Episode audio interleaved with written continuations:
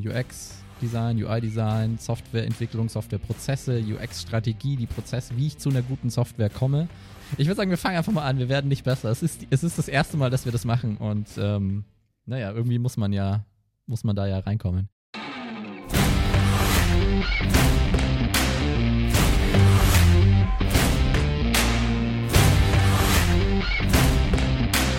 Wir machen einen Podcast, wir machen einen Videopodcast ähm, zum Thema äh, Software für Menschen. Software für Menschen, die die Menschen richtig nutzt, die, die nützlich ist, die gut zu bedienen ist, die, die Spaß macht bei der Bedienung. Das ist das, was wir tun.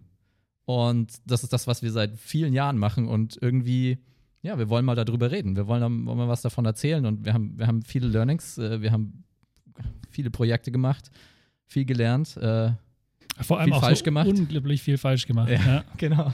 Und ähm, ja, wir, wir, wir, wir wollen das ein bisschen teilen, was wir da, was wir da gemacht haben.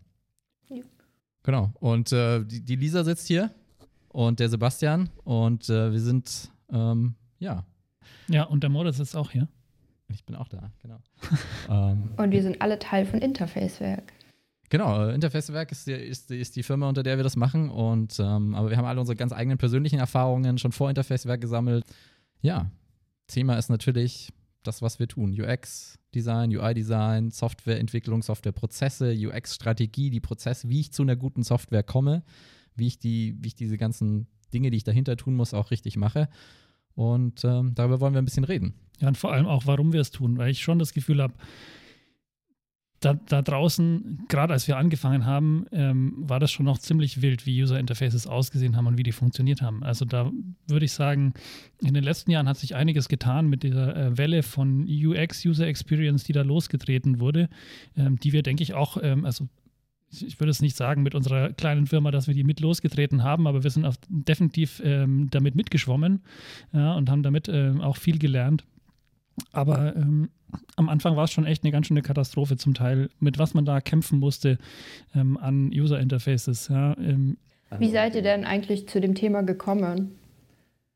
Gab es ja. da so den Moment für euch, wo ihr gesagt habt, jetzt muss ich mich mit UX beschäftigen?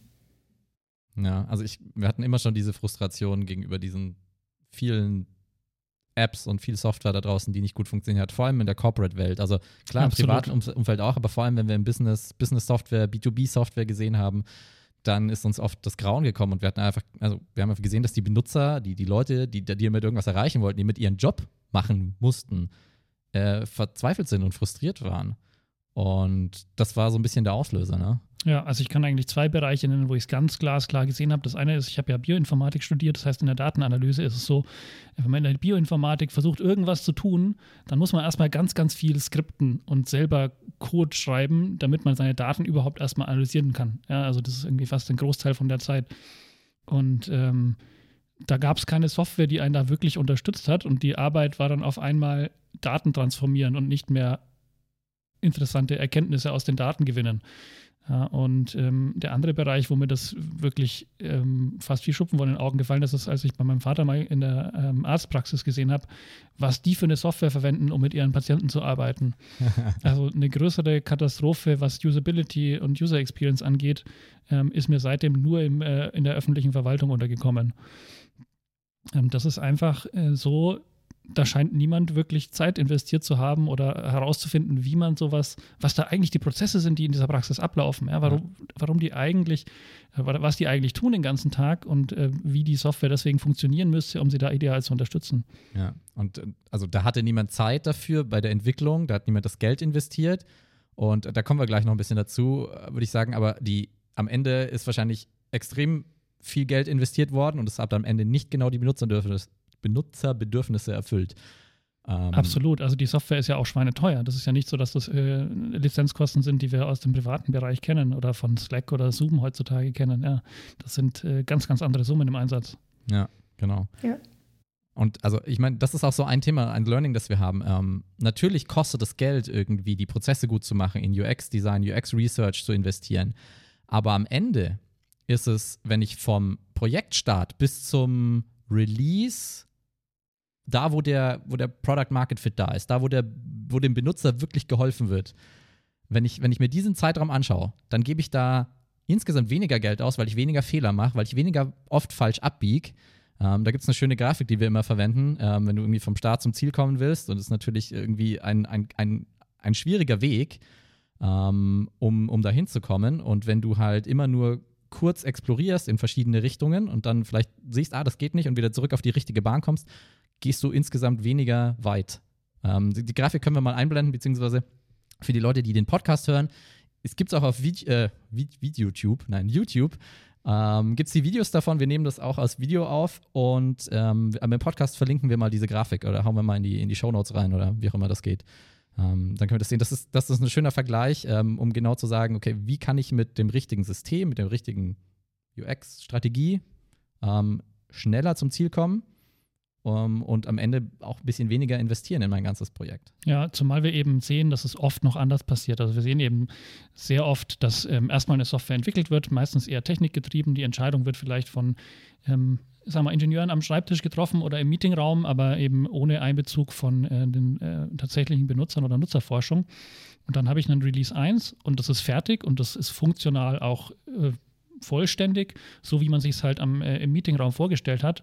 Und dann gehen die Nachbesserungen los, äh, die eben einfach dann äh, sehr teuer werden, weil die ja. manchmal an den Kern des äh, Produkts gehen, ja, wo ich dann ja. einfach nochmal Sachen neu machen muss, ähm, komplett neu machen muss, äh, wo ich dachte, das ist absolut gesetzt und das, das wird auf jeden Fall so funktionieren.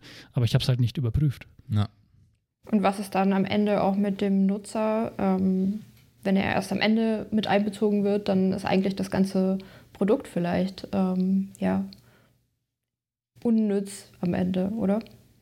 Das äh, kann auf jeden Fall passieren, dass man da komplett in die falsche Richtung entwickelt ähm, und etwas erzeugt, das dann nicht den maximalen Nutzen hat oder vielleicht auch manchmal gar keinen Nutzen hat, ja, weil es einfach, einfach ähm, eine fixe Idee war, der man halt nachgerannt ist. Ähm, und das ist eben auch eine Erfahrung, die wir, die wir gemacht haben. Ähm, die ersten Projekte, die wir, die wir äh, gemacht haben, auch als Interfacewerk, da sind wir eher relativ spät im Prozess reingekommen ähm, zum Beispiel, wenn dann irgendwann vielleicht wirklich Benutzbarkeitsprobleme aufgetreten sind oder ähm, einfach, weil man dachte, naja, jetzt lass es uns noch hübsch machen, funktional ist es ja vollständig. Und wir haben dann immer gemerkt, ja, wenn wir jetzt aber hier rangehen am Schluss und dann anfangen mit der Nutzerforschung, dann stellen wir Dinge fest, ähm, die, und, und, und, und, fest, dass Entscheidungen, die am Anfang des Projekts getroffen wurden, ähm, noch besser hätten getroffen werden können. Mhm. Und äh, deswegen sind wir jetzt auch über die Zeit immer früher ähm, in die Projekte reingekommen. Ja, das, ähm, das, war aber ein Riesen, also das war ein Riesenstruggle. Ich meine, ja. anfangs, ich meine, oft kommt man am Ende dazu, vor allem als, als, als, als Freelancer oder als junges Unternehmen wird man dann irgendwie recht spät dazu gerufen, um noch ein bisschen das hübscher zu machen. Und das ist das, worum es uns überhaupt nicht ging. Und vor allem konnten wir am Ende halt auch nicht mehr viel bewegen.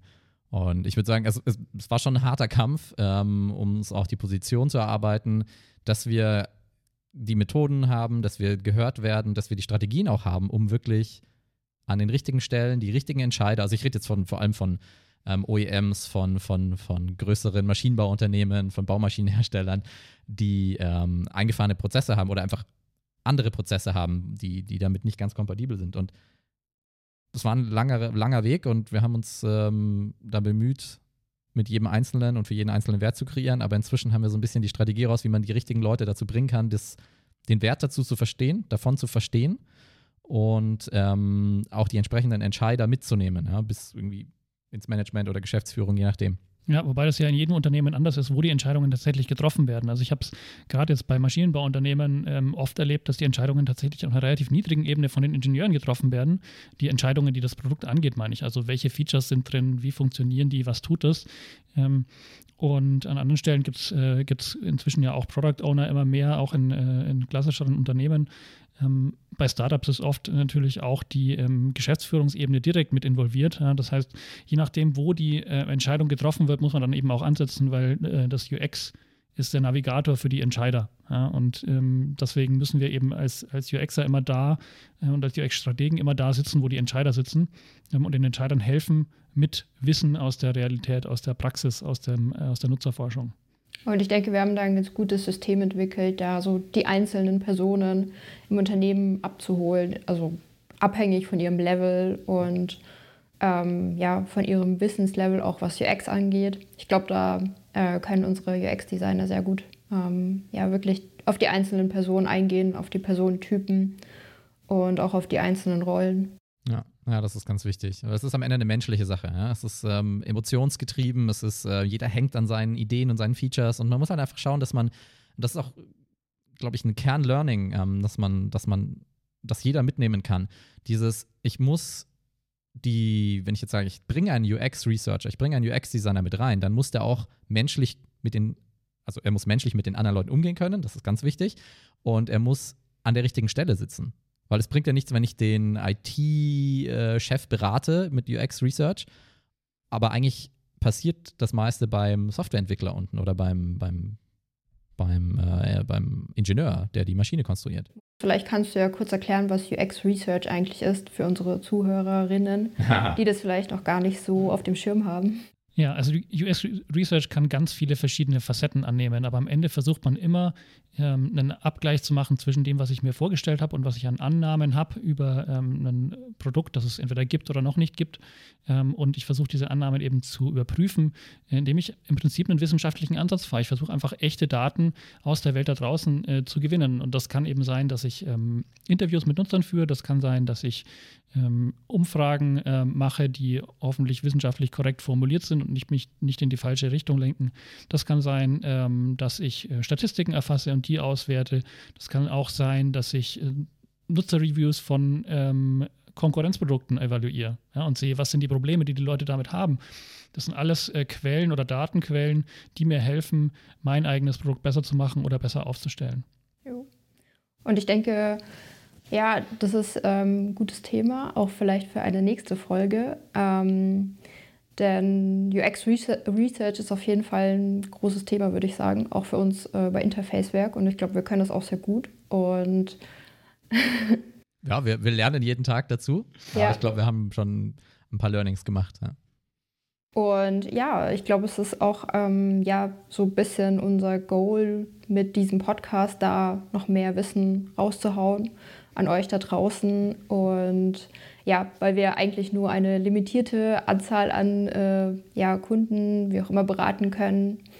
Ähm, ja, ja. Genau.